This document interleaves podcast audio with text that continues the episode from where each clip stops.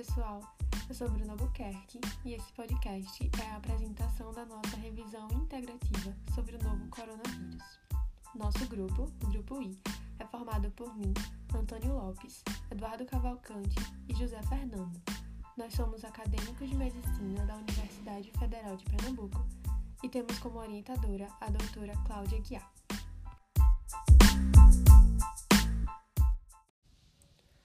Tema dessa revisão é reinfecção e reativação pelo SARS-CoV-2.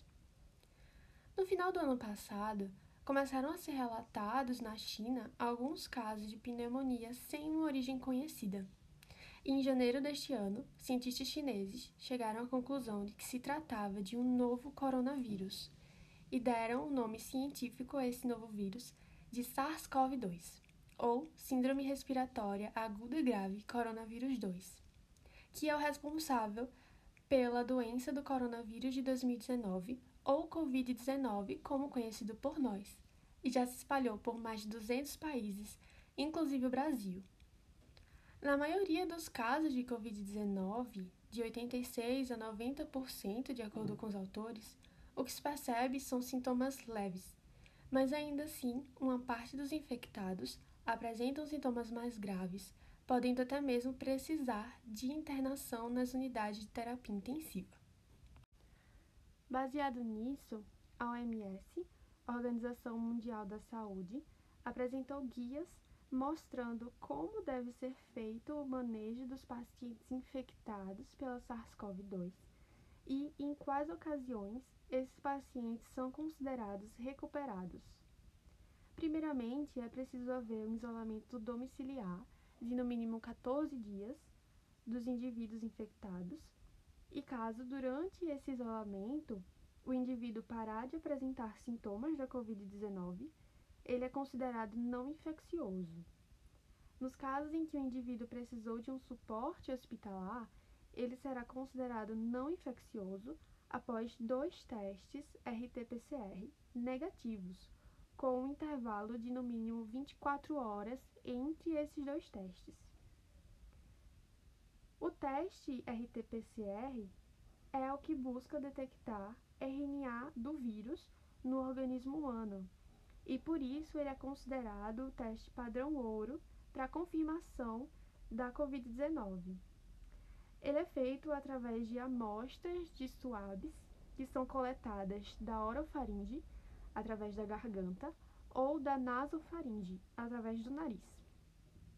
Mas o que chamou muita atenção foi a divulgação de alguns casos em que as pessoas, mesmo tendo se recuperado da Covid-19, voltaram a apresentar sintomas ou até mesmo testes novamente positivos para essa doença, fazendo despertar a curiosidade e trazendo para o debate entre os cientistas e profissionais de saúde a possibilidade de se haver reinfecção ou reativação pelo SARS-CoV-2.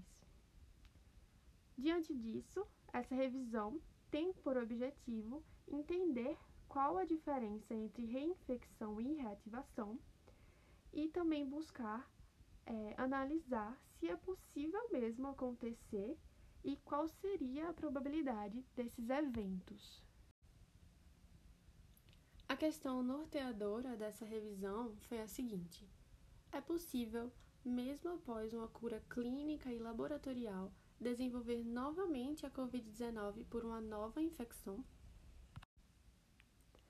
A partir da pesquisa nas bases de dados, foram encontrados 369 artigos, dos quais inicialmente 75 foram excluídos por não atenderem aos critérios de inclusão. Posteriormente, 266 foram excluídos depois da leitura dos títulos por se encaixarem nos critérios de exclusão, e 7 foram excluídos após a leitura dos resumos, também por se encaixarem nos critérios de exclusão. Dos 21 artigos que sobraram, todos foram lidos integralmente, e dentre eles, cinco foram excluídos, também baseando-se no nos critérios de exclusão, e 16 foi o número de estudos que corresponderam ao tema abordado e atenderam a todos os critérios de inclusão. Dos 16 artigos reunidos, cinco trazem casos que revelam a possibilidade de acontecer reinfecção pelo SARS-CoV-2. Três trazem possíveis casos de persistência viral e por isso estão relacionados com a possibilidade de acontecer reativação viral.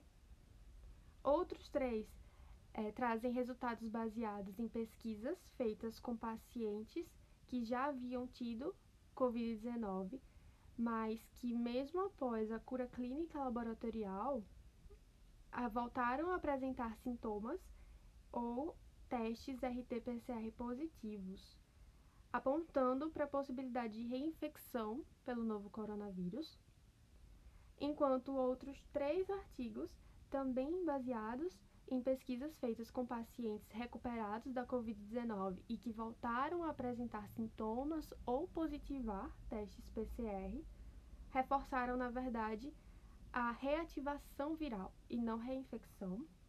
E, por fim, dois artigos foram baseados em estudos laboratoriais em macacos rezos, em que os autores revelam que há proteção imunológica após a primeira infecção pelo SARS-CoV-2 rejeitando assim a possibilidade de reinfecção pelo mesmo vírus.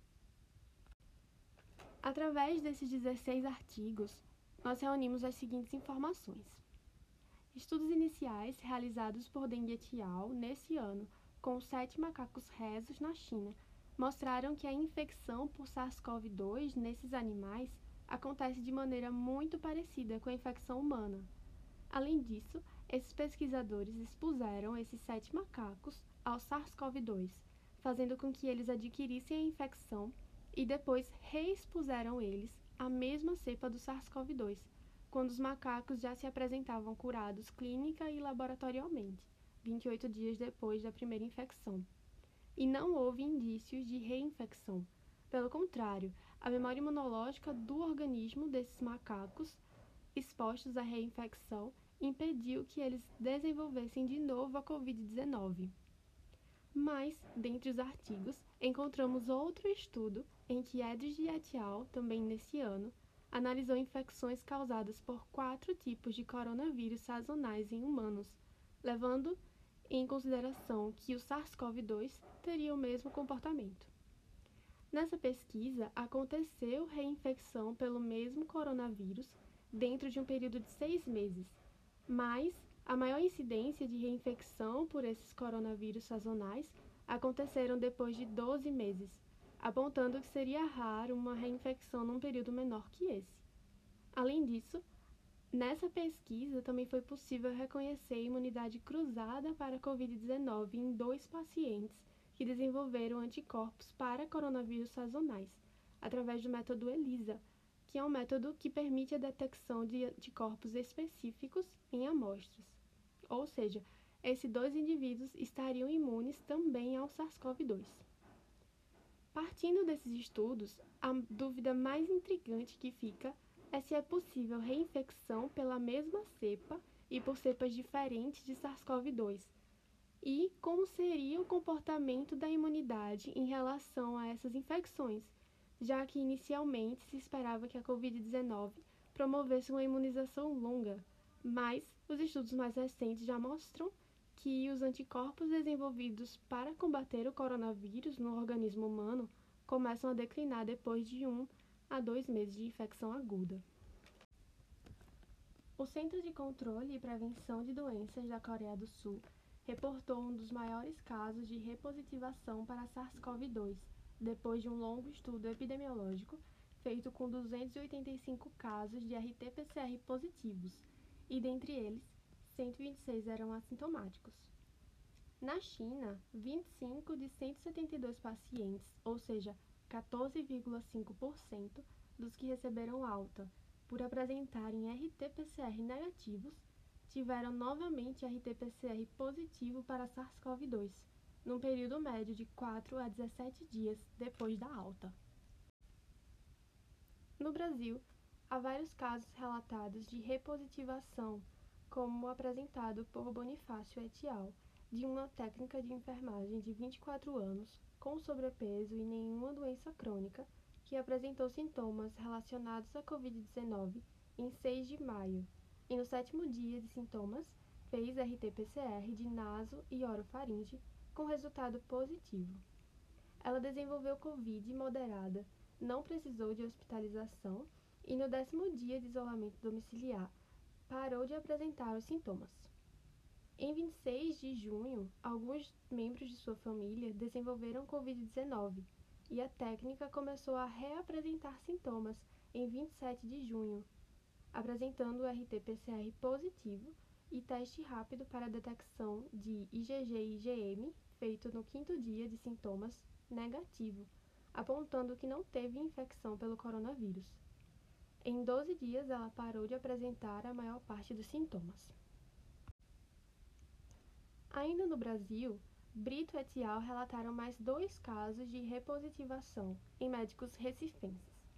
Um deles, com 40 anos, não possui comorbidades e trabalha na emergência de um hospital de referência para atendimento de pacientes Covid-19, apresentou sintomas em 10 de abril e realizou quatro dias depois o teste RT-PCR de nasofaringe, que revelou resultado positivo.